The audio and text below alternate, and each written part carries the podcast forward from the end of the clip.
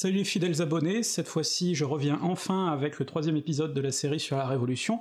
qui va certainement pas être le plus simple à aborder, puisqu'on va parler d'une période qui est un petit peu molle par rapport aux autres en apparence. Cette période entre octobre 1789 et juin 1791, c'est-à-dire avec la, fuite de Louis XVI,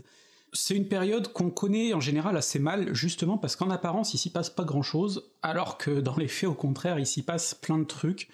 et qu'il s'en passe tellement que j'ai été obligé de couper cet épisode en plusieurs morceaux d'ailleurs, euh, j'ai été obligé de faire passer certains morceaux que je voulais traiter dès maintenant dans l'épisode suivant, tellement j'avais de choses à dire. Donc je vais sûrement être obligé encore une fois de passer très vite sur certains points, je vais essayer de vous donner le tableau le plus clair de cette période. Je vais pas y aller de façon chronologique cette fois-ci, parce que finalement il y a très peu d'événements marquants, c'est surtout des dynamiques qu'il faut expliquer, donc on va y aller de façon un peu plus thématique. Et surtout, n'hésitez pas à aller lire l'article que je joins comme d'habitude en description et à aller chercher plus loin dans les sources que je donne, parce que j'aurai pas le temps d'explorer tout en détail et que c'est une grosse année qui est très très très touffue en dépit des apparences.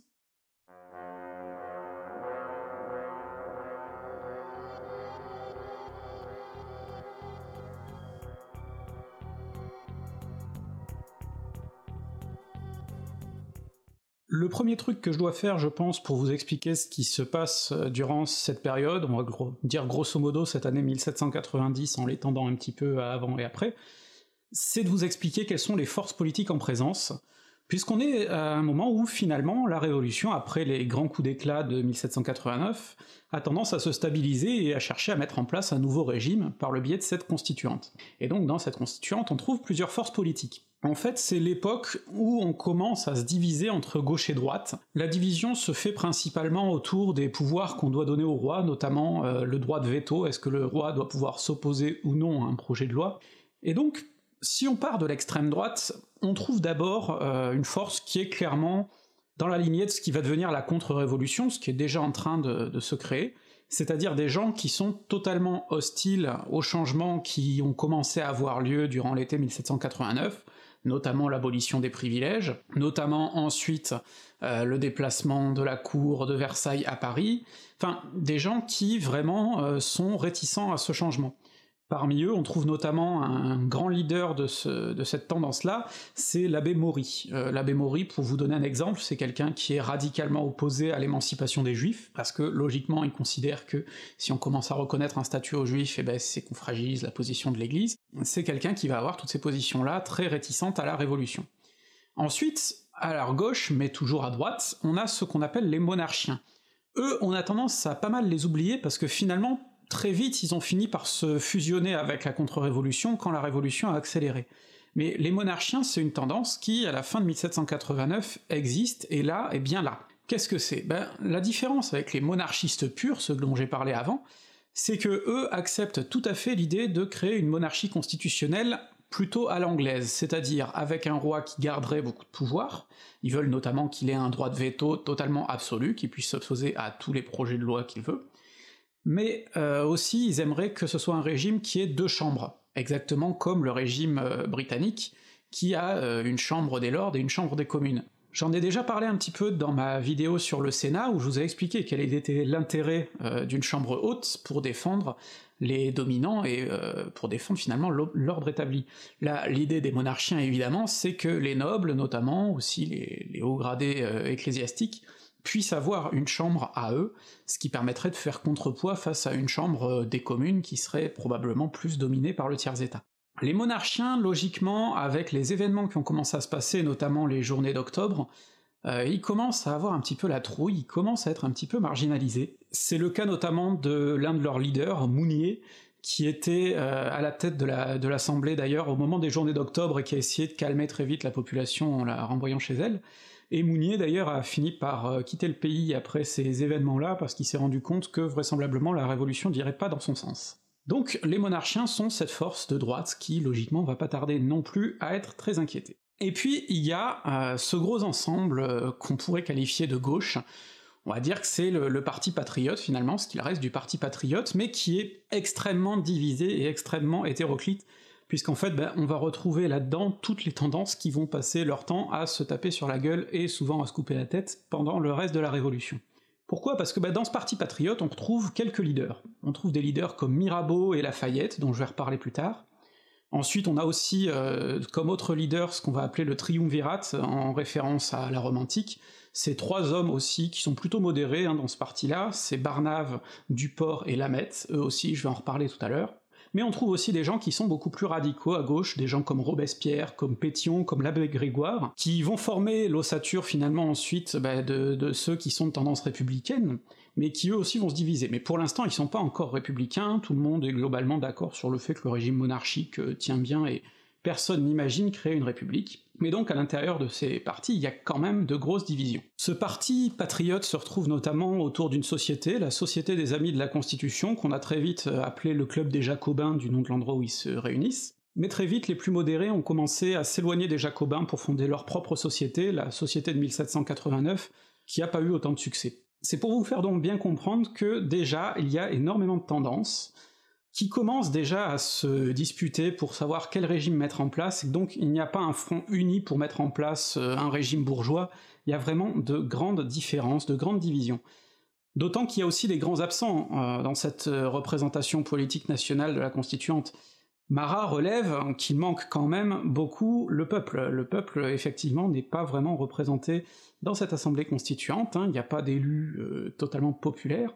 loin de là. Mais d'autre part, la contre-révolution, même si elle survit à travers des gens comme Maury, euh, ben, elle est très peu représentée aussi ici parce que la plupart sont déjà partis. Je pense notamment au frère du roi, le comte d'Artois, qui a déjà émigré à l'étranger et qui est déjà en train d'essayer de monter des gens contre la révolution et d'essayer de faire récupérer le pouvoir absolu à son frère. Donc, il faut bien comprendre que l'Assemblée constituante déjà a de grandes limites et qu'elle est particulièrement divisée. Vous l'aurez donc compris, déjà, rien que du point de vue politique, 1790 va pas être une année particulièrement facile. On va voir globalement deux gros sujets de tension. Le premier gros sujet de tension, c'est la querelle qu'on va pouvoir voir au sommet du Parti patriote. Et le deuxième gros sujet de tension, c'est la véritable naissance euh, particulièrement violente de la contre-révolution. Pour ce qui est du Parti de Patriote, il faut bien comprendre que, vu qu'on a plein de tendances, euh, on a des hommes forts qui sortent. Le premier, celui qui est le plus évident au début de la Révolution, c'est quand même Mirabeau. Mirabeau, on en a déjà parlé dans l'épisode précédent, c'est quelqu'un qui a une gueule, qui a une voix, c'est un noble mais qui a voulu siéger avec le tiers-état, c'est quelqu'un qui s'est bien illustré et qui est finalement l'incarnation de la, la, toute première phase de la Révolution.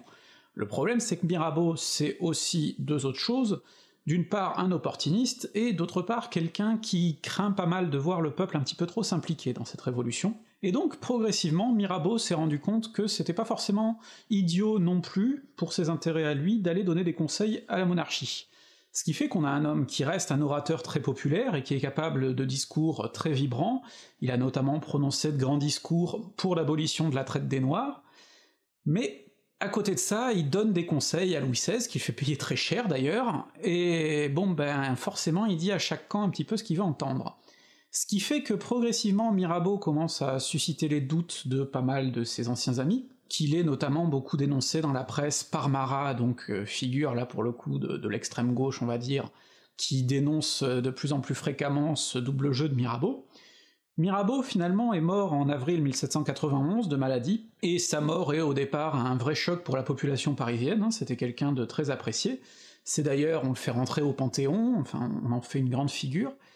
Sauf que quand quelques temps plus tard on a découvert justement qu'il avait trahi euh, la Révolution en essayant d'écrire au roi, de lui donner des conseils, etc., bon bah finalement on a fini par le dégager du Panthéon, euh, ce qui montre bien à quel point la figure était controversée. À côté de Mirabeau, on a une autre figure un petit peu du même genre qui émerge, c'est Lafayette. Lafayette, là aussi, euh, grande personnalité, le héros de la Révolution américaine, donc un symbole de liberté aussi assez affirmé, et qui a un rôle de pouvoir assez important puisqu'il est à la tête de la garde nationale. C'est lui, je vous en avais parlé, qu'on a vu pendant ces journées d'octobre, euh, amener la garde nationale à Versailles et, et ramener le, roi ensuite euh, et sa famille sous son escorte.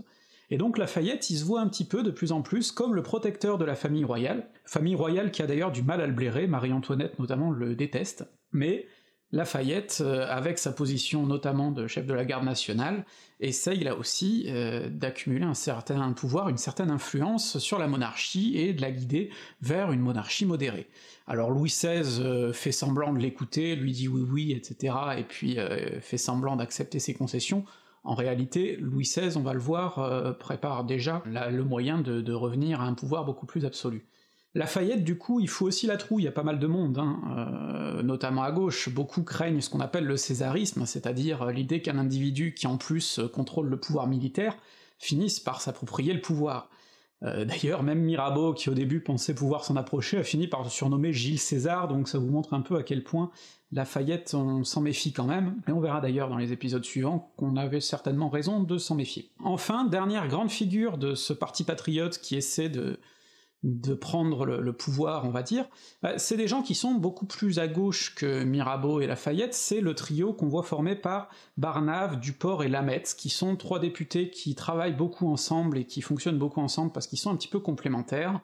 et qui petit à petit réussissent à s'incruster là aussi dans les cercles de pouvoir, à obtenir l'oreille du roi, même s'ils ont des idées assez éloignées des intérêts royaux. C'est des gens qui sont modérés globalement dans le parti patriote, et euh, au départ, bon bah ils parviennent à maintenir cette sorte de compromis, mais finalement ils ont fini par perdre euh, l'appui du Parti patriote, notamment parce que eux sont résolument opposés à toute forme d'abolition de la traite ou de l'esclavage, et que ça c'est un sujet qui les sépare fortement de la partie gauche euh, des patriotes. Vous aurez donc compris que dans ce parti patriote, ben, il y en a pas mal qui essaient de prendre du pouvoir et surtout d'obtenir l'écoute du roi, pour essayer d'influencer le cours de la Révolution dans un sens qui les arrange, Louis XVI donne des gages en apparence, mais en réalité, euh, il n'a pas du tout envie de les suivre dans cette direction modérée. Et tout ça finalement est cristallisé dans une cérémonie qui est la fête de la Fédération le 14 juillet 1790, grande fête organisée de façon très spectaculaire, la population parisienne notamment participe beaucoup euh, à la préparation du décor, enfin c'est le stéréotype de la fête révolutionnaire tel qu'on en verra ensuite d'autres, alors c'est pas un mouvement d'ailleurs qui est venu de Paris, hein. les premières fêtes fédératives ont commencé à avoir lieu en province, où on a des gardes nationaux notamment qui ont prêté serment de défendre la nation, euh, et petit à petit, comme ça, le mouvement a pris, et donc, à Paris, il y a cette grande fête, où tout le monde prête serment euh, de défendre la nation, notamment Lafayette joue un rôle énorme en tant que chef de la garde nationale durant cette cérémonie, Louis XVI prête serment, à ce moment-là, tout le monde donc a un peu cette impression que la nation va s'unir autour du roi, même si en réalité beaucoup ont déjà des doutes sur la duplicité du roi, beaucoup commencent à s'inquiéter un petit peu du jeu qu'il joue, beaucoup commencent aussi à s'inquiéter de la prise de pouvoir de Lafayette, certains même euh, se disent que ce déploiement de force, puisque la, fête de la Fédération c'est aussi la présence d'énormément de gardes nationaux, euh, c'est peut-être aussi un signal pour essayer d'apaiser les insurrections, parce que ce qu'il faut dire aussi, c'est que l'année 1790, c'est pas une année où les insurrections se sont calmées. Au contraire même, on continue à avoir beaucoup d'insurrections dans les campagnes, parce que, comme je vous l'avais dit, pendant la nuit du 4 août, on a aboli une bonne partie des privilèges seigneuriaux, mais on n'a pas aboli les droits féodaux, et donc les paysans doivent continuer à payer des droits jusqu'à ce qu'ils puissent les racheter. Ça, la plupart sont pas du tout d'accord, et au contraire, maintenant qu'on leur en a donné un peu, ils ont envie de récupérer tout le gâteau, et ils ont bien raison. Et donc, forcément, on continue à avoir des insurrections, qui vont continuer à se perpétuer jusqu'au moment où enfin euh, ces droits féodaux seront totalement supprimés en 1793. Donc on a ce genre d'agitation dans les campagnes, mais c'est pas celle-là qui fait le plus peur finalement euh, à la constituante et de façon générale aux révolutionnaires. Ce qui fait beaucoup plus peur, c'est l'agitation contre-révolutionnaire. Parce que la grande peur à l'époque, c'est celle du complot aristocratique.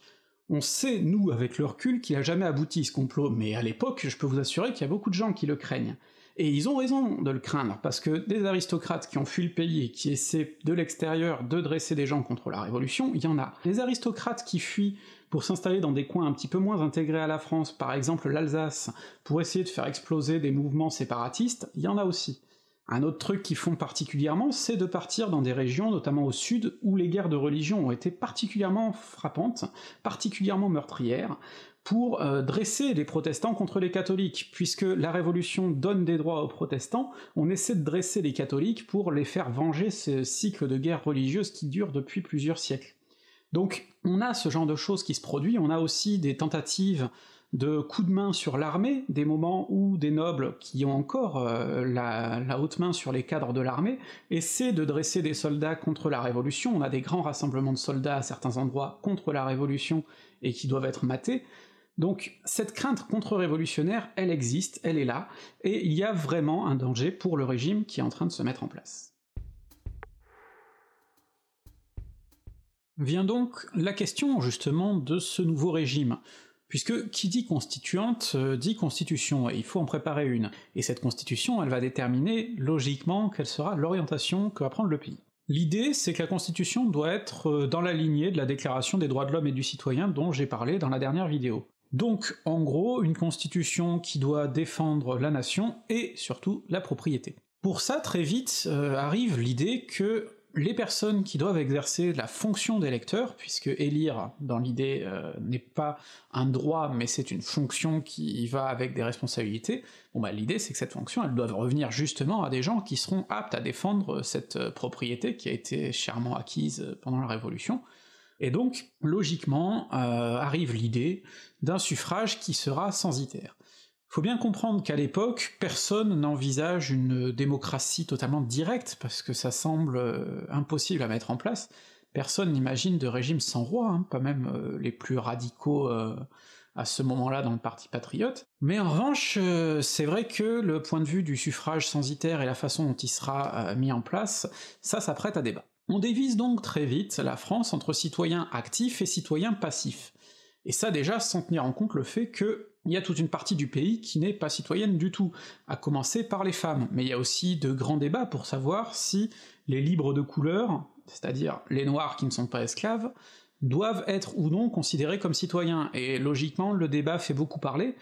il y en a certains qui considèrent que l'enfer des citoyens, c'est s'assurer qu'ils s'allieront pas aux esclaves pour renverser le système esclavagiste euh, dans les colonies, il y en a d'autres qui considèrent au contraire que leur donner ce statut-là, c'est le meilleur moyen d'entraîner une révolution des esclaves. Donc, logiquement, ce débat-là euh, divise y compris dans le parti colonial, enfin c'est un débat très lourd aussi, mais on a clairement un système qui du coup refuse la citoyenneté à pas mal de monde quand même. D'autre part donc, cette division entre citoyens passifs et actifs, elle se fait sur le revenu. En effet, pour être citoyen actif, il faut avoir 25 ans, il faut vivre au même endroit depuis un an, et surtout, il faut être capable de payer l'équivalent de 3 journées de travail. Et le problème, c'est que bah, la journée de travail, elle est estimée différemment selon le département, selon le coin, selon euh, les autorités locales, ce qui fait que on a des régions qui sont beaucoup plus ouvertes au suffrage, et des régions au contraire qui vont être beaucoup, plus fermées, avec euh, logiquement moins de gens qui pourront voter, parce qu'on aura, considéré que la journée de travail représente une plus grande somme. Donc déjà là on a un système qui est difficilement équitable, même euh, à l'échelle du territoire. Au final, on compte donc à peu près 4 millions de citoyens actifs euh, capables de voter dans les assemblées primaires, qui vont ensuite elles-mêmes élire des grands électeurs qui eux-mêmes élisent les députés, mais il faut bien comprendre que de façon générale, on vote beaucoup à cette période, et du coup ça entraîne un fort taux d'abstention, d'autant que pour voter, il faut se déplacer souvent au chef-lieu de canton, ça implique donc quand même une certaine préparation, donc il y a beaucoup d'abstention, parce qu'on vote pas seulement pour les députés, on vote aussi pour des assemblées locales, mais on vote aussi pour élire les juges de paix, on vote aussi pour élire les gradés dans la garde nationale, et comme on va le voir bientôt, on va voter aussi pour élire les prêtres, donc ça fait quand même du monde. Ça demande beaucoup de, pratiques du vote pour un pays qui, logiquement, n'y était pas encore habitué. D'autre part, il faut bien comprendre que le vote à l'époque n'est pas un acte individuel comme on le fait aujourd'hui, c'est pour ça aussi qu'il faut relativiser cet aspect euh, censitaire du suffrage à l'époque. On ne vote pas à bulletin secret, et le vote euh, n'est pas un acte euh, purement individuel, au contraire, on vote sous la pression des autres, et donc on vote aussi sous la pression de la collectivité, y compris de gens qui n'ont pas le droit de vote. On débat politique et on est influencé par tout ça, et globalement, comme le vote est public, euh, parfois même qu'il faut demander à quelqu'un de voter à sa place parce qu'on sait pas écrire, enfin des fois le vote peut se faire à l'oral, des fois il peut se faire à l'écrit, tout ça fait que de toute façon un vote il va forcément être très influencé par euh, le groupe social. Donc la politique reste un acte très collectif. D'ailleurs, cette politique, elle se répand bien plus loin que le simple vote, elle se répand aussi dans les clubs. J'ai parlé tout à l'heure du club des Jacobins, qui est plutôt un club réservé quand même à une certaine élite, mais à Paris on a aussi le club des Cordeliers, où on retrouve des gens comme Danton et Marat, Et ça, ce club des cordeliers est beaucoup plus populaire, euh, il accepte les gens sans trop de distinction financière, et donc c'est un club où va se préparer d'ailleurs euh, un certain nombre d'insurrections. Donc ces clubs-là sont très importants, et ce n'est pas parce qu'il y a des citoyens passifs qui sont totalement exclus du jeu politique. Ceci étant dit, logiquement quand même, la volonté d'exclure un certain nombre de citoyens du suffrage, et notamment euh, de la députation, elle est critiquée. Une des mesures qui est particulièrement critiquée, c'est celle qui vise à demander une très forte somme d'argent pour pouvoir devenir député, ce qu'on appelle le marque d'argent. Ça, euh, Robespierre notamment fait de grands discours pour critiquer cette euh, disposition-là, en rappelant que si cette disposition avait été active, même Rousseau n'aurait pas pu être député à l'Assemblée législative. Donc ça, euh, globalement, il fait quand même beaucoup parler autour de ce sujet-là, et d'ailleurs Robespierre obtient gain de cause puisque cette histoire de marque d'argent est abrogée, mais trop tard, et donc elle s'applique quand même pour l'élection de la législative à la fin de l'année 1791. Autre sujet de débat, qu'est-ce qu'on fait du roi? Quelle place on lui donne au sein du pouvoir exécutif? Est-ce qu'on lui donne une grande liberté, ou est-ce qu'au contraire, on s'assure qu'il ne fasse pas trop de conneries? Là aussi, ça fait des grandes divisions entre gauche et droite. À droite, logiquement, on voudrait lui donner le pouvoir le plus large possible, tandis qu'à gauche, on veut essayer de le limiter. Un exemple, c'est ce fameux droit de veto. Est-ce que le roi doit pouvoir s'opposer à tout projet de loi aussi longtemps qu'il le souhaite? Finalement, on arrive à un compromis, ce qu'on appelle le veto suspensif, c'est-à-dire que pendant deux législatures, le roi peut s'opposer à un projet de loi, mais au bout de ces deux législatures-là, si le Parlement continue à proposer ce projet, il faudra bien quand même que le roi euh, arrête son obstruction. À côté de ça, malgré tout, le roi est inviolable, il ne peut être destitué que s'il se met à la tête d'une armée d'émigrés pour renverser la révolution, ou s'il laisse faire une telle initiative, et il est aussi chef des armées, il peut déclarer la guerre ou la paix, donc il garde quand même un pouvoir énorme. Ce que vous comprenez du coup, c'est qu'on a un régime un petit peu bâtard, parce que d'un côté on a ce roi qui a beaucoup de pouvoir, mais qui est suffisamment lié pour ne pas être satisfait, de l'autre côté, on a une assemblée qui va être élue sur des critères censitaires, mais avec une population qui garde quand même un rôle politique suffisant et qui donc risque d'en demander plus, et donc on a un régime qui est en situation assez précaire, parce qu'il suffit que le roi ne veuille pas jouer le jeu, et il a quand même des outils pour bloquer pas mal,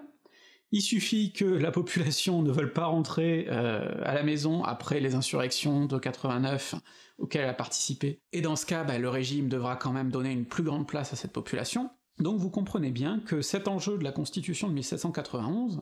ah, est complexe, et que finalement c'est une constitution qui fait énormément débat, et qui, avant même son application, va être remise en question.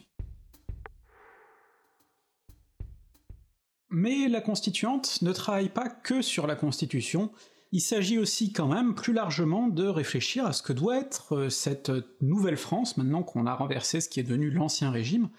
et ça, ça pose des questions sur énormément de points. Par exemple, du point de vue administratif, dès la fin de 1789, on commence à réfléchir à une nouvelle division pour remplacer les anciennes provinces. Et là, déjà, le débat porte euh, des termes assez intéressants. En effet, est-ce qu'on doit faire une division qui respecte les anciens clivages, que ce soit les langues, la culture, la religion, ou est-ce qu'au contraire on doit essayer de faire une division la plus logique possible, rationnelle, au mépris total des divisions qui existaient avant, pour essayer finalement d'unifier la France et de négliger, de nier même toutes les petites différences locales? Bon bah ça, ça se concrétise dans les premiers projets. Par exemple, il y a Sieyès et Touré qui proposent un projet de division où la France serait tout simplement découpée en un damier de 80 carrés de taille égale, alors évidemment sur les côtes euh, ça ferait des carrés un petit peu tronqués, mais donc 80 carrés, un vrai damier, avec en plus un département pour Paris, et ensuite chaque département serait divisé en neuf petites entités qui elles-mêmes seraient divisées en neuf, et donc ça permettrait comme ça d'avoir une division très rigoureuse, très logique, très rationnelle, un petit peu comme le système métrique aussi qu'on va mettre en place pendant la Révolution, un petit peu dans le même genre, dans le même esprit, mais qui par contre ne tiendrait du coup plus aucun compte des divisions locales, géographiques même, puisque là, pour le coup, on prend juste une règle et on trace des traits sur la carte. Ce projet-là, il y a des gens comme Mirabeau qui s'y opposent radicalement et qui considèrent au contraire qu'il faut réussir à respecter quand même l'empreinte locale sans pour autant totalement euh, se soumettre au particularisme,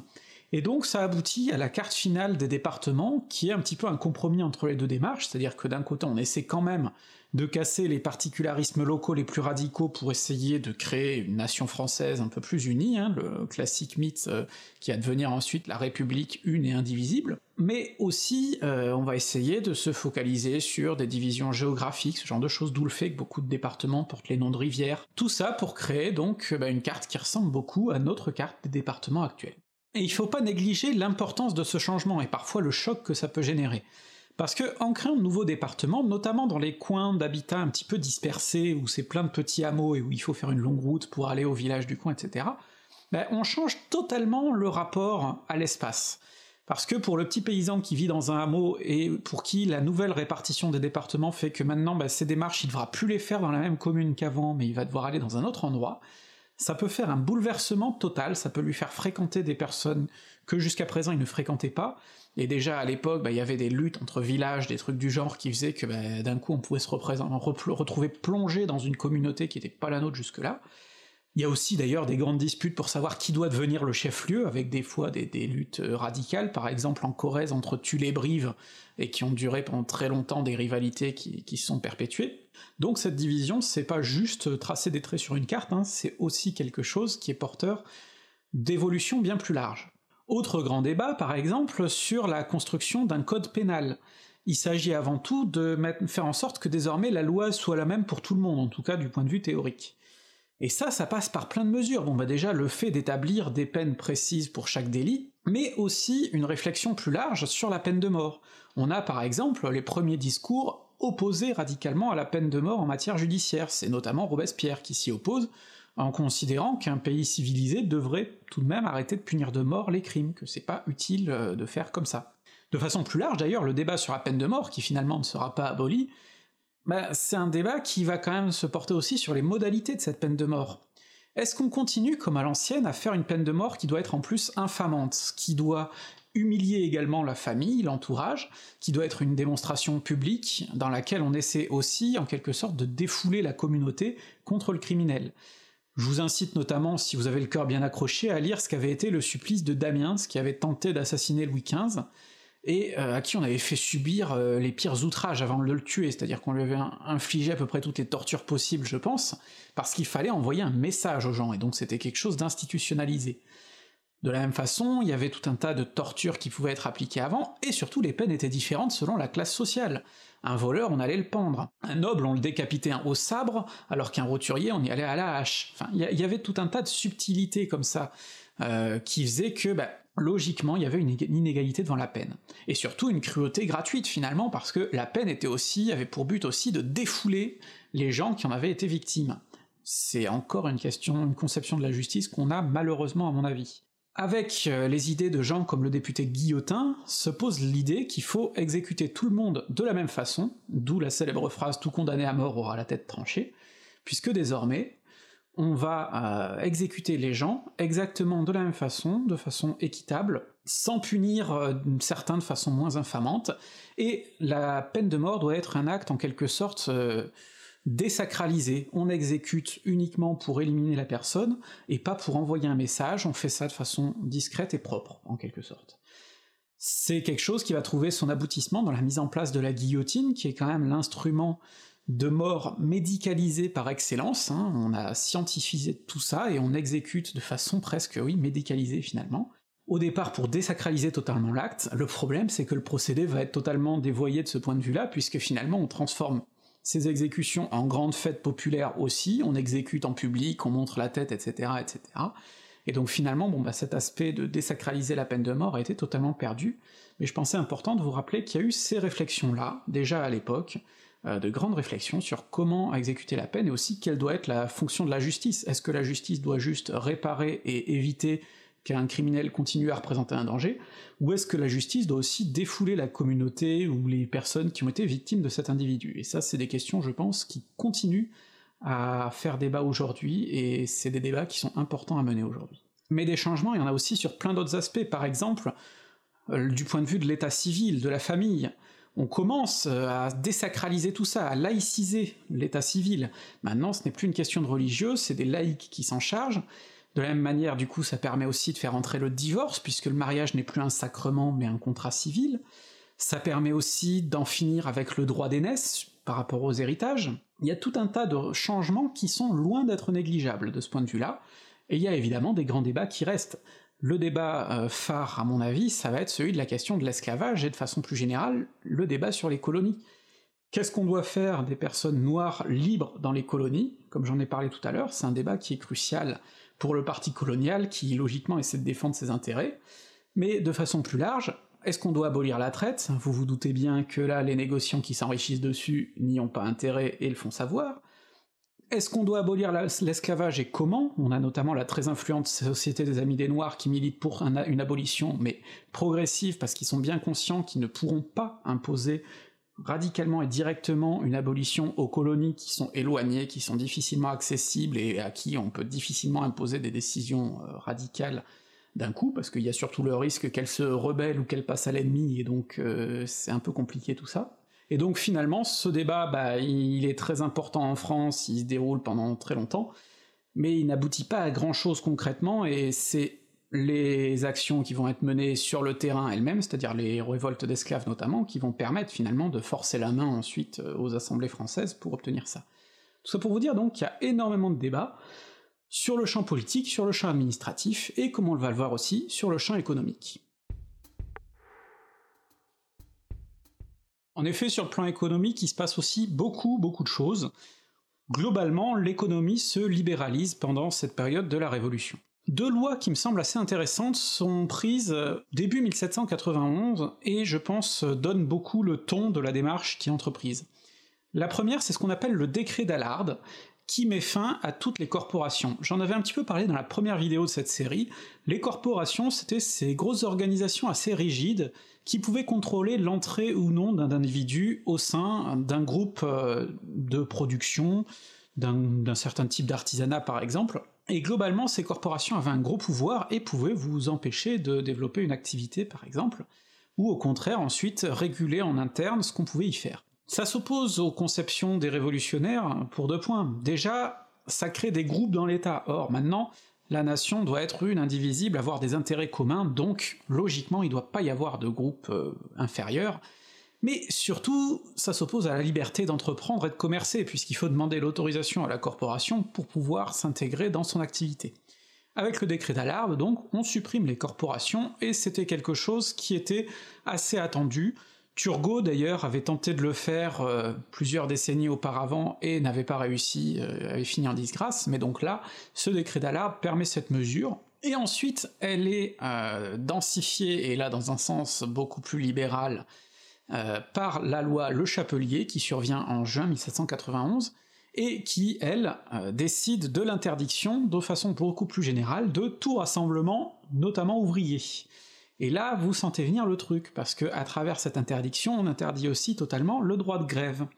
L'idée de base, c'est que, comme je vous l'ai dit, il ne doit plus y avoir d'intérêt autre que ceux de la nation, et donc euh, des groupes n'ont pas à se regrouper pour servir leurs propres intérêts. Le problème, c'est que vous comprenez bien qu'au sein d'une entreprise,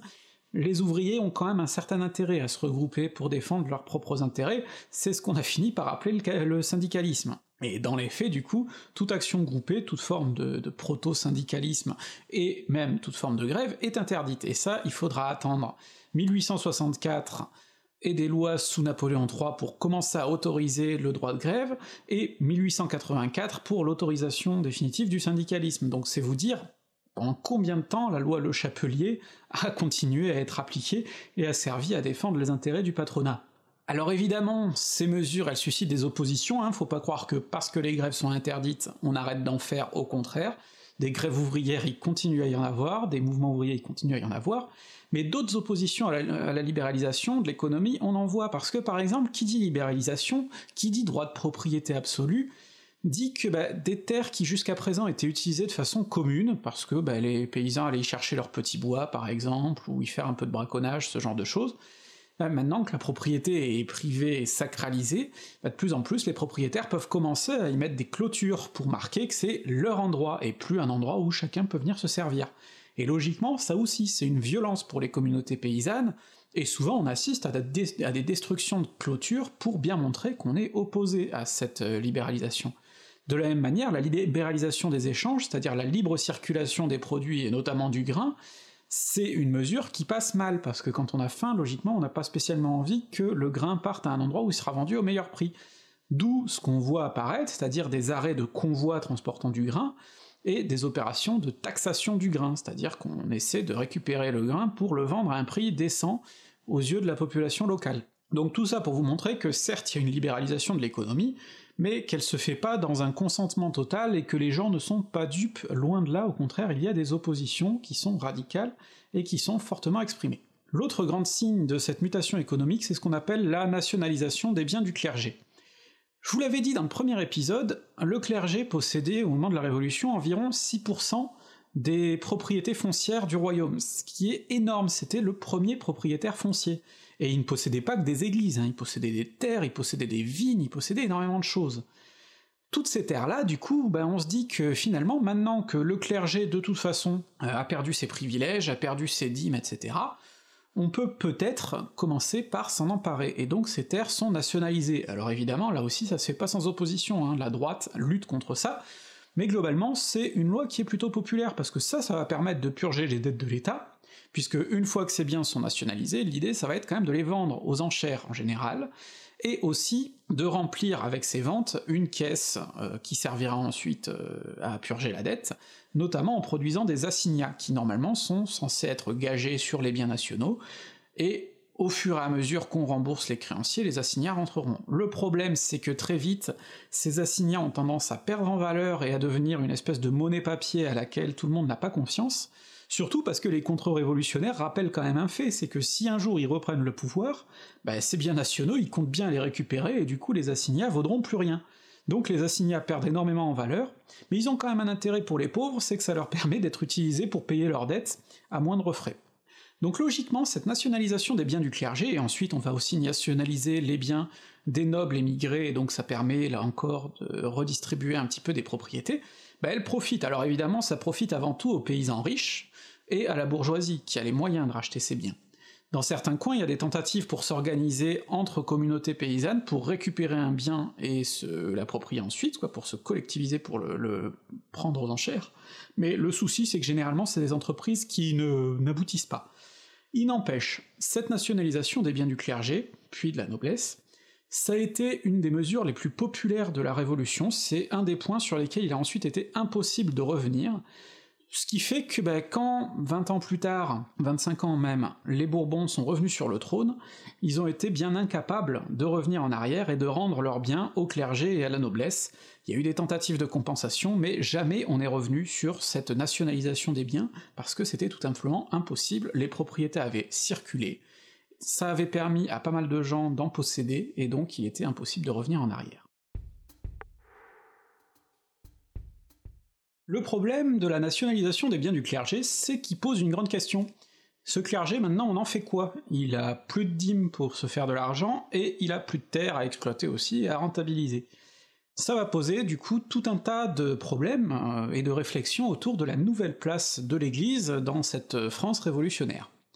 Ce qu'il faut bien comprendre, c'est que l'Église catholique dans l'Ancien Régime, c'était pas n'importe quoi, c'était quand même un truc vachement important. Il a fallu quand même attendre jusqu'en 1787 pour que les protestants aient enfin le droit à l'état civil, et ça, ça suffit, je pense, à vous montrer quelle était l'emprise du catholicisme sur le pays.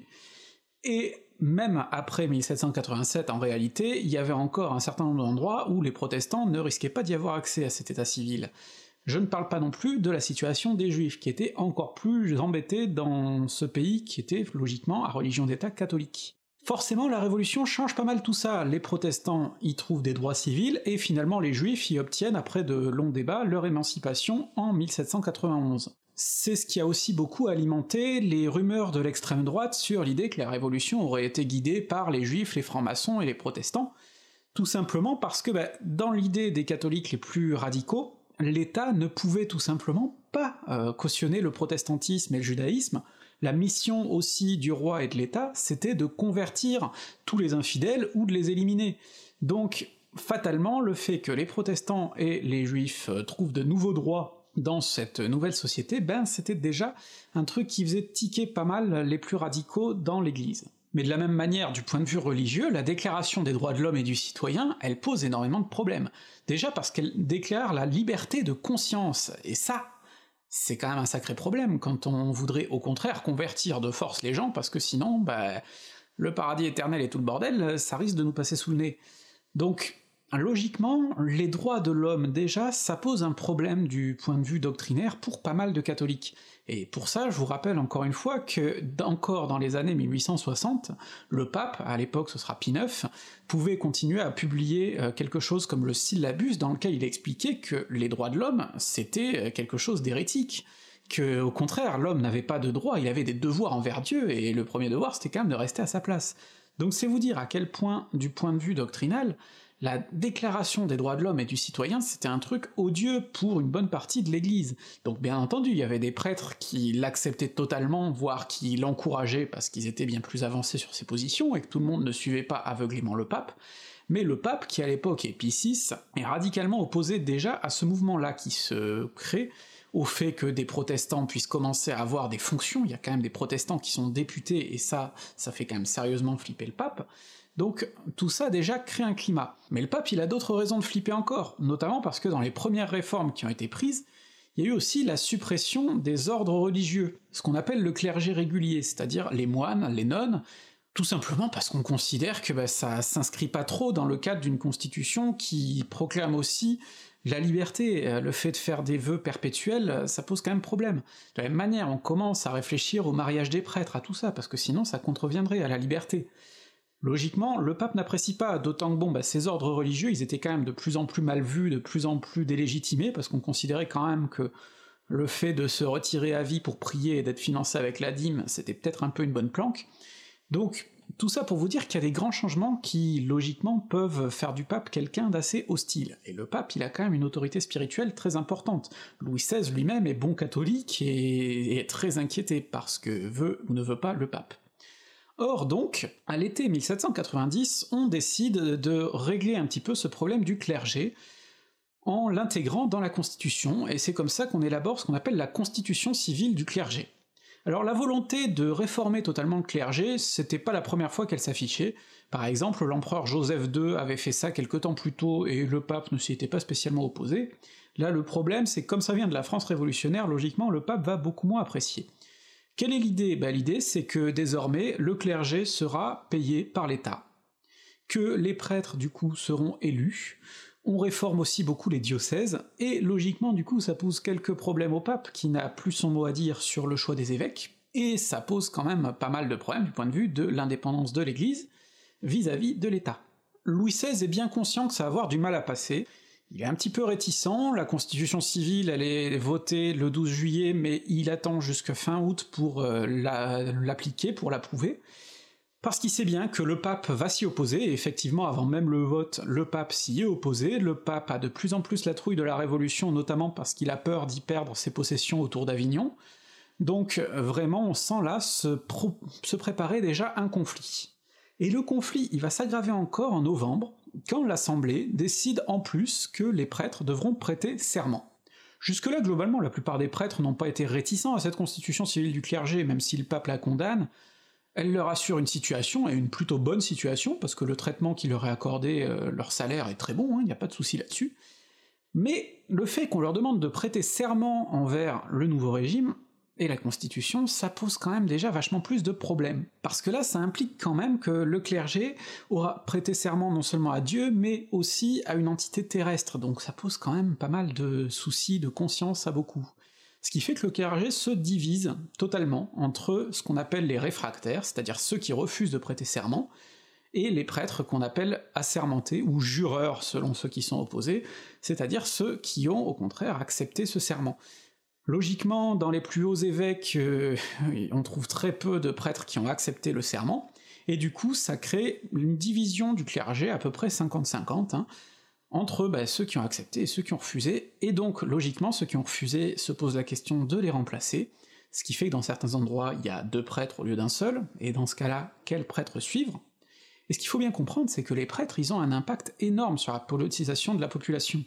Et donc les endroits où ils ont refusé en masse de prêter serment, c'est des endroits, alors ça peut être à l'ouest, ça peut être au contraire dans des endroits comme l'Alsace, ça peut être aussi dans les endroits où je vous avais dit que les protestants avaient posé beaucoup de problèmes, donc dans le sud notamment, où il y a des grosses rivalités religieuses et où du coup on se réfugie vers le clergé réfractaire, mais ces prêtres réfractaires qui du coup rompent totalement et radicalement avec la Révolution alors que jusque-là ils avaient pu l'accepter, bah, ils ont une capacité d'influence énorme sur les populations,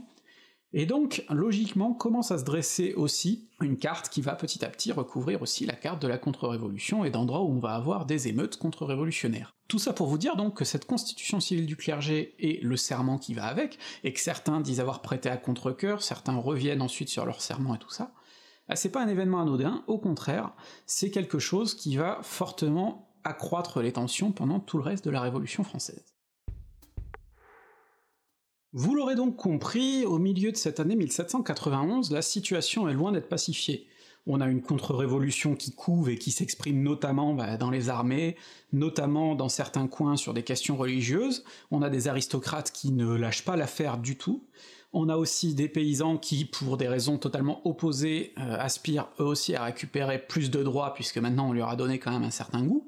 on a des tensions au niveau politique, certains qui jouent un jeu dangereux, comme on a vu avec Mirabeau avec Lafayette. Louis XVI lui-même a des positions très ambiguës, la Révolution en apparence il l'accepte, la constitution civile du clergé, même si ça lui plaît pas, il l'accepte, mais d'un autre côté, il sait pas trop où se situer, il a aussi des contacts avec les émigrés, des contacts avec l'étranger, il sait pas trop quoi faire pour récupérer son pouvoir. Toute cette tension, logiquement, ça va déboucher sur un épisode dont on parlera la prochaine fois, c'est la fameuse fuite de Louis XVI en juin 1791, qui va profondément bouleverser la vie politique en France, et qui va logiquement enclencher un processus qui, pendant un an, va mener à la chute de la monarchie, et tout ça ce sera le sujet de l'épisode prochain.